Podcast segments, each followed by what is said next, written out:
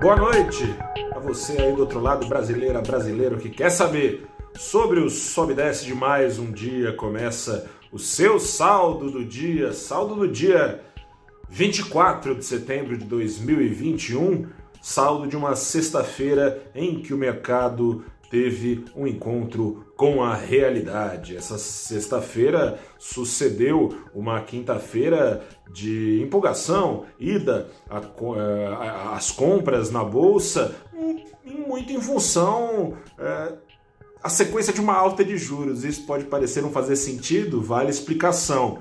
O Banco Central, na noite de quarta-feira, subiu a Selic em um ponto de 5,25 para 6,25% ao ano. Isso tira a atratividade relativa da bolsa em relação à renda fixa. Ou seja, era para ficar menos atrativo comprar ações. Porém, contudo, todavia, com tudo era esperado que o Banco Central pudesse manter ali aberta alguma porta para acelerar esse passo, ou seja, para em suas próximas reuniões não subir a Selic em um ponto, em mais, 1,25 ou até mesmo em 1,5 ponto por vez. O Banco Central deixou bem claro, claro como a água, que é de um ponto em um ponto que se vai ao longe na política de juros. Com isso, trouxe algum alívio. Porém, hoje saiu inflação. Saiu inflação que o Banco Central segue dizendo que é temporária, vai perder força ganhou força, ganhou força acima do que era esperado. De novo, veio um dado de inflação acima das projeções mais pessimistas do mercado, o dado do IPCA 15, que é basicamente um, um, índice com a mesma fórmula do IPCA, com a diferença de que não mede o mês cheio, né, do primeiro ao último dia do mês, mede entre dias 15 de um mês e outro, o ritmo de inflação, bom, foi o, o dado de inflação de 1,14%, mais alto. Talvez você que esteja vendo esse vídeo nem fosse nascido. Em 27 anos, eu era nascido, estou com 35. Em 27 anos, desde o plano real, não se tinha uma inflação tão alta no mês de setembro como tivemos nos 30 dias encerrados em 15 de setembro. Com isso, o que aconteceu? Aconteceu que a curva de juros embicou para cima, mesmo assim o dólar embicou para cima, já te falo o que, que ajudou o dólar a subir, embicou para cima a curva de juros e embicou para baixo o Ibovespa. O Ibovespa hoje, nessa sexta-feira, teve uma queda de 0,7%, diminuindo a recuperação de parte das perdas que ainda são grandes e acumuladas em setembro. O Ibovespa teve uma alta acumulada então na semana de 1,7%, ainda mantém no mês quedas de 4,6%, um pouquinho mais, 4,63%, 0,3 a mais, 4,6% as perdas do Ibovespa no mês de setembro ainda. Mas por que, que veio essa recuperação? foi, como eu disse, em partes pela alta de juros, alta de juros também que ajudou as ações dos bancões a darem sustentação ao Ibovespa, né? Os bancões, afinal de contas, se o varejo tende a não ir tão bem quanto poderia com juros mais baixos, os bancos tendem a ir ainda melhores é, no, do, do ponto de vista das suas receitas com crédito mais caro, engordando um pouquinho aí a receita dos bancões vendedores de crédito. Mas subiu também na base de algum alívio externo. A semana começou com a Evergrande. Se alguém não conhecia, agora acompanhando o mercado, já conhece com certeza. É, é engraçado, né? Evergrande. Evergrande, sempre grande, não é bem o caso, né?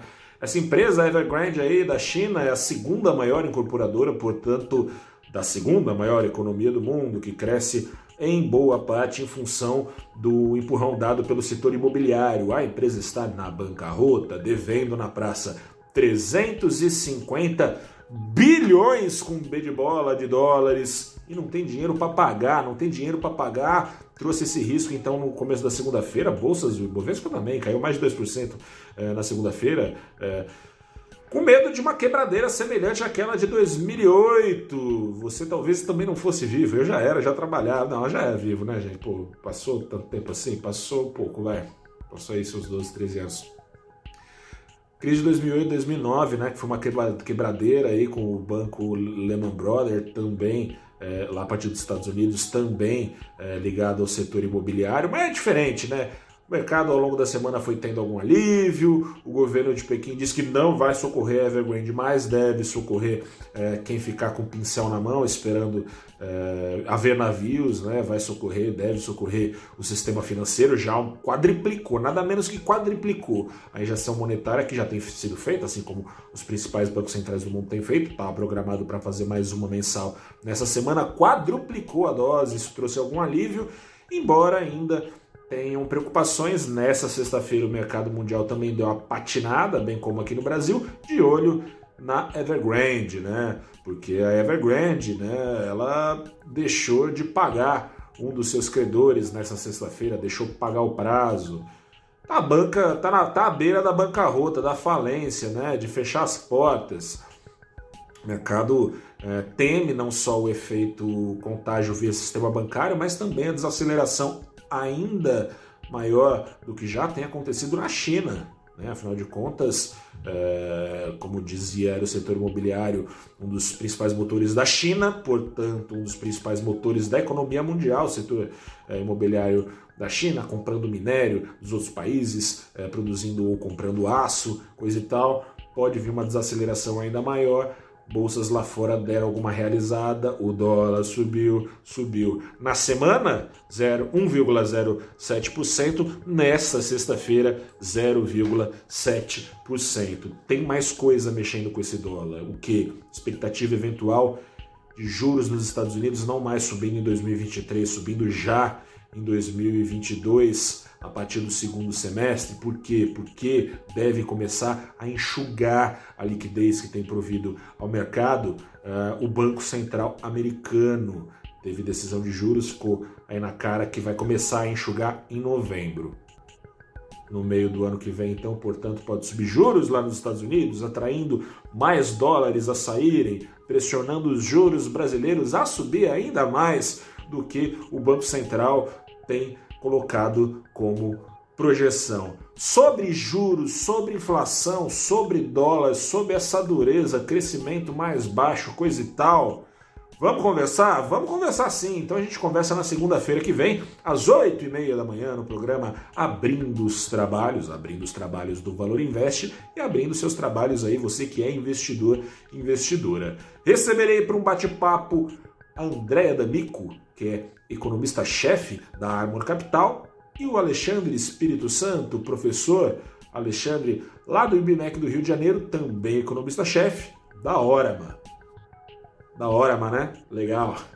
A gente conversa então na segunda-feira. Eu aguardo as suas perguntas. Se quiser já deixar algumas aqui, é um favor que você nos faz, ajuda a gente a elaborar a pauta, fazer uma pauta mais assertiva que vá de encontro às suas dúvidas sobre inflação e juros, mas claro, qualquer dúvida aí que esteja relacionada à conjuntura econômica, manda para cá que eu vou repassar para eles. Eles vão responder ao vivo às 8 e meia da manhã no nosso canal do YouTube, ou no Twitter, ou no Facebook, ou no LinkedIn. Você escolhe, o link vai estar tá no nosso site também, valorinvest.com. Eu fico por aqui agora com a minha segunda dose da vacina, antecipou, fui tomar hoje, doendo um pouquinho o braço aqui, mas isso não é nada.